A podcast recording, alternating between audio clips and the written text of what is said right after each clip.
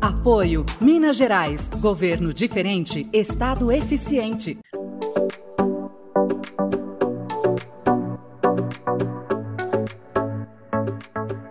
Olá a todos. Hoje vamos falar um assunto que acredito interessar a todo mundo: o queijo Minas artesanal. No Brasil, toda vez que pensamos em queijo, o estado de Minas Gerais vem imediatamente à cabeça dos deliciosos pães de queijo, passando pelos já renomados queijos da Serra da Canastra, os saborosos queijos frescos e o queijo Minas padrão. Esses ícones da cultura mineira já fazem parte da mesa de todo o território nacional. No entanto, para que esses deliciosos queijos ultrapassem as fronteiras nacionais, lançou-se uma campanha para a promoção mundial da cultura mineira e brasileira. Em ação, apoiada pelo governo do estado de Minas Gerais, uma comitiva foi ao Marrocos para participar da 17ª sessão do Comitê Intergovernamental para a Salvaguarda do Patrimônio Cultural e Material da Unesco, com o objetivo de sensibilizar as delegações presentes lá quanto à futura candidatura dos modos de fazer o queijo Minas artesanal, a lista representativa do patrimônio cultural e material da humanidade da Unesco, além de realizar uma maior divulgação do bem cultural brasileiro junto ao público participante e à imprensa internacional.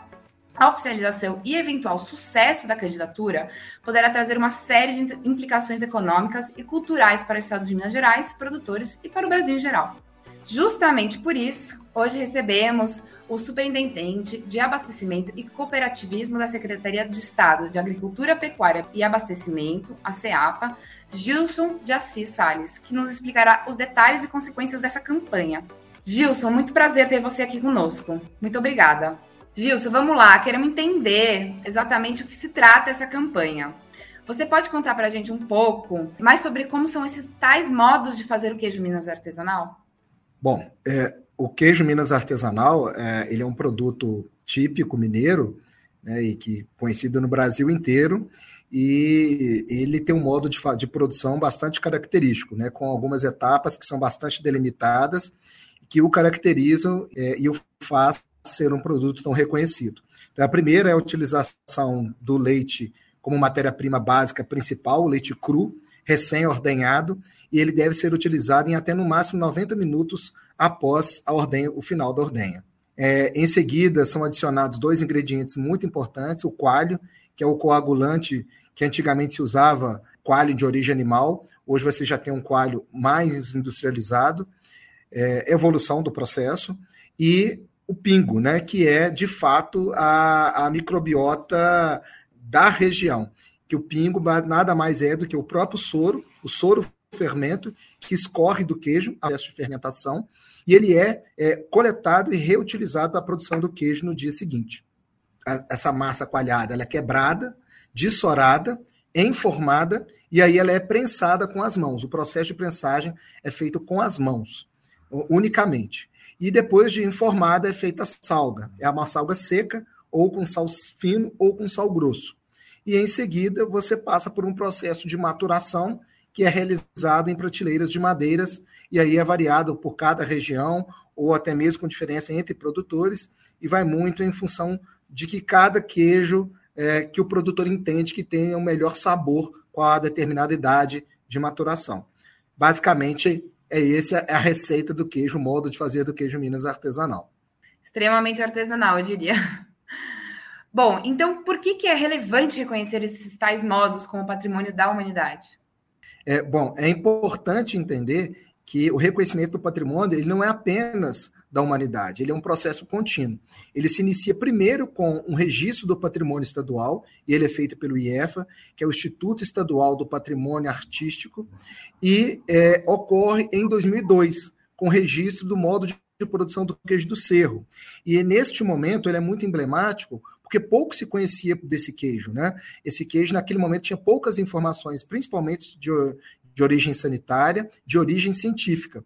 Então, há uma mobilização muito forte da sociedade, dos produtores, é, de entes públicos e de entidades representativas dos produtores. Então, o IEFA, é, e assim, a figura do Estado, de fato, ela faz o registro, trazendo esse primeiro, é, essa primeira proteção proteção que só foi reconhecida e registrada no âmbito nacional pelo IFAM em 2008. E aí ele expande para algumas regiões. Além do Cerro, ele inclui a região de produção de queijo Minas artesanal, a Serra do Salitre e a Canastra. E após 10 anos, esse processo de salvaguarda ele precisa ser revisto. Né? E agora, nessa revisão do processo do IFAM, todas as outras sete regiões de Minas Gerais elas passam a ser reconhecidas.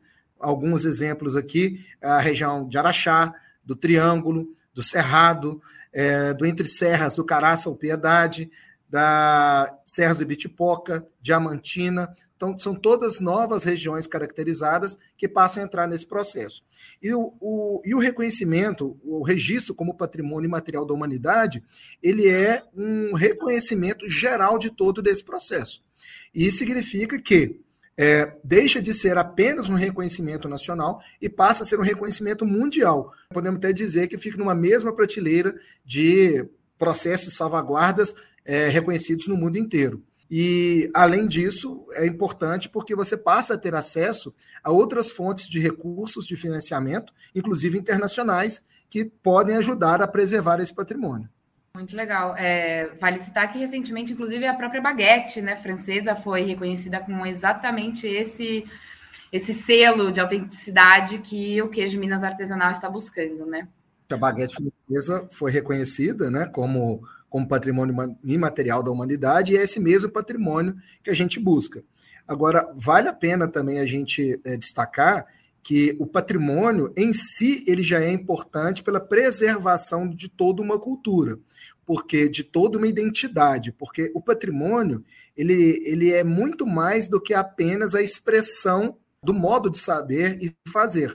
Na verdade, ele é, é uma ligação, é um envolvimento de todo o ambiente que cerca essa produção. Então envolve não só o modo de produção do queijo, mas um ambiente rural onde esse queijo é produzido, o envolvimento da família na produção desse queijo e a ligação do homem com a produção desse queijo com o ambiente, que tudo isso está é, ligado. E claro que esse reconhecimento ele vai trazer em um segundo plano também retorno financeiro, porque você está preservando um bem.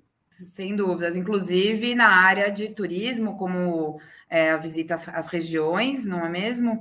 E que outros impactos po possíveis para a cadeia pode trazer esse se a candidatura tiver sucesso?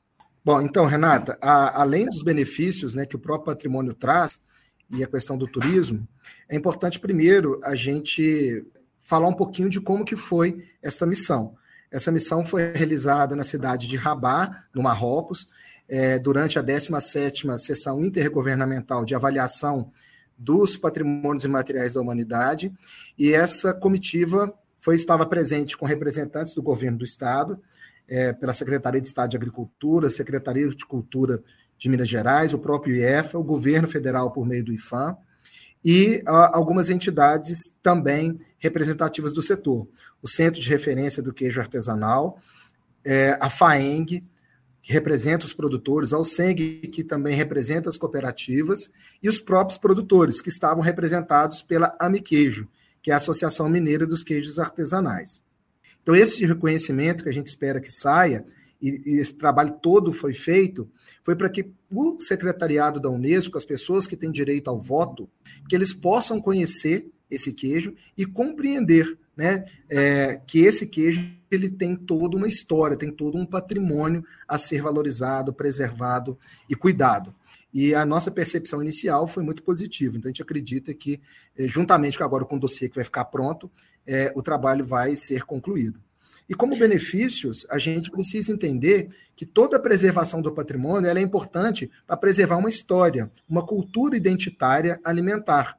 E a história do estado de Minas Gerais, ela se confunde com a história do queijo artesanal, com o processo de colonização. O queijo passa já a ser um alimento essencial nessa alimentação dessas, dessa, desse povo que passa a procurar.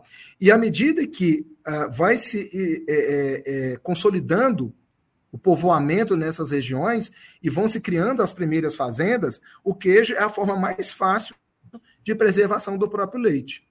E trazendo para os tempos atuais, o queijo passa a ser também, antes de ser comercializado, ele é alimento de toda uma família. Então, essa é uma cultura alimentar que precisa ser preservada e esse registro do patrimônio vai contribuir. Mas, além disso, a gente sabe que à medida que você traz luz para esse patrimônio, você também traz curiosidade. Então, tudo que se liga a ele, então, a vegetação, o clima, a água, a floresta. Então, você tem o turismo e automaticamente as pessoas passam a ter maior interesse no consumo desse queijo. Isso traz retorno financeiro para todas as famílias. E como já dito também, à medida que você tem um registro é, mundial do patrimônio da humanidade, você consegue novas formas de financiamento internacionais também para esse bem. Muito legal. E, e quais são, assim, de forma prática, os próximos passos para a conquista dessa. para chegar à candidatura e à conquista do selo mesmo? Bom, é, agora nós temos assim duas etapas que isso precisa ser cumprido. A primeira é a fase de preparação da documentação. É, tem todo um dossiê que tem que ser é, estruturado e montado. Essa primeira etapa ela tem que ocorrer até 31 de março de 2023. Entretanto, todo o processo já foi antecipado e a, a, expectativa nossa é que ele seja depositado ainda em dezembro de 2022, para que a gente tenha essa garantia dessa entrega dentro do prazo. Ainda continuando com a primeira etapa, o comitê vai avaliar toda essa documentação e, havendo a necessidade de complementações, isso será solicitado. Né? E numa segunda etapa, então, é a parte da própria avaliação da Unesco. O escritório web dossiê já faz todo o estudo, isso depois é encaminhado para os conselheiros e depois é levado para uma plenária. E é nessa plenária que é feita a votação com todos os países membros e que foi o que ocorreu agora na cidade de Rabat, que nós estávamos presenciando, né, a, a votação, que inclusive a baguete francesa, então, foi reconhecida, registrada como patrimônio material, e a, a gente espera, então, que numa próxima sessão o nosso queijo, o modo de fazer do nosso queijo artesanal esteja entre os candidatos. Muito bacana. Então a gente pode esperar que no final de 2023 teremos nosso queijo lá? É, aí a, a, Unesco ela tem até dois anos para fazer análise desse processo inteiro. Certo. Então, provavelmente em 2024 nós teremos esse resultado. Perfeito. É, ele é um processo longo, é, não só de construção, mas também de análise. E pode ser que nesse tempo seja necessário também algumas correções ou complementações, o que a gente entende de forma bastante natural. Muito legal.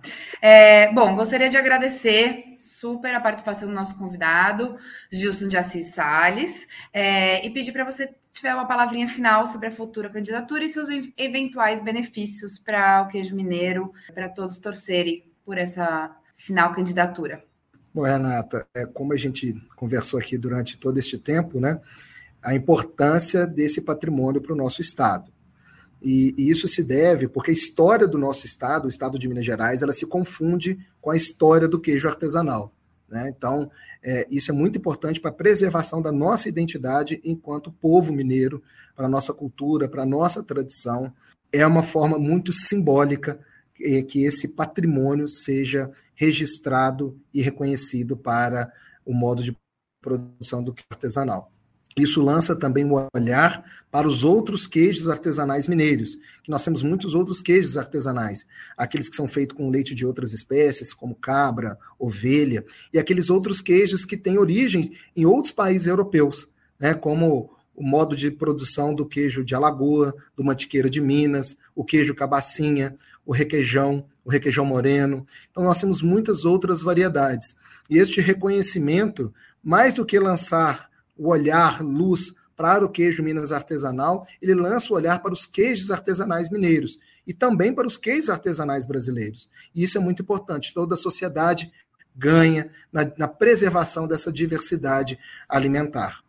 E isso, aliado com a legislação que hoje né, já permite a produção de queijo artesanal a partir de leite cru, isso vai fazer com que um queijo mineiro possa pensar em abertura de novos mercados, melhor remuneração para o produtor, é, permanência do produtor, consolidação dele na atividade rural, é, vai favorecer a sucessão né, para que novas gerações possam também ser produtoras de queijo artesanal. E, por fim, é o desenvolvimento de todo o Estado, de toda uma cultura, de toda uma geração que trabalha e vive desse queijo artesanal.